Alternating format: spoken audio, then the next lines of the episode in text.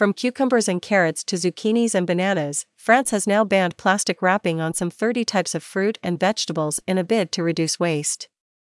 In Switzerland, meanwhile, an alternative solution has been developed in the form of a natural packaging material that also happens to be edible. Soon, consumers will be testing an eco friendly alternative to plastic fruit and vegetable packaging in Lidl stores.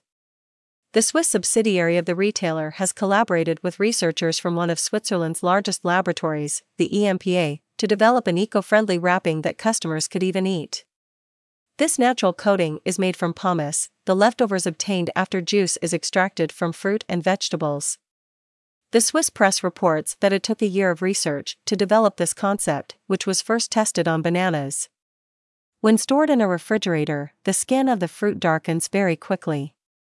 This is why bananas have often been wrapped in plastic film.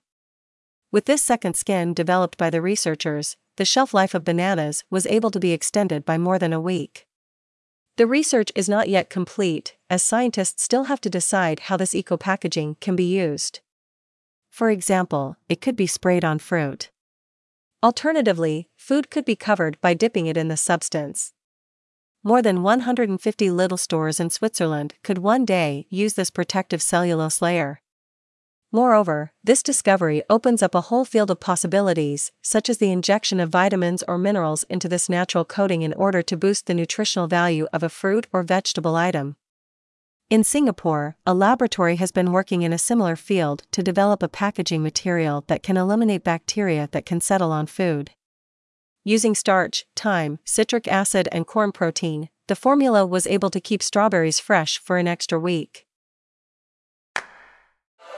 ETX Studio. ETX Studio. ETX Studio.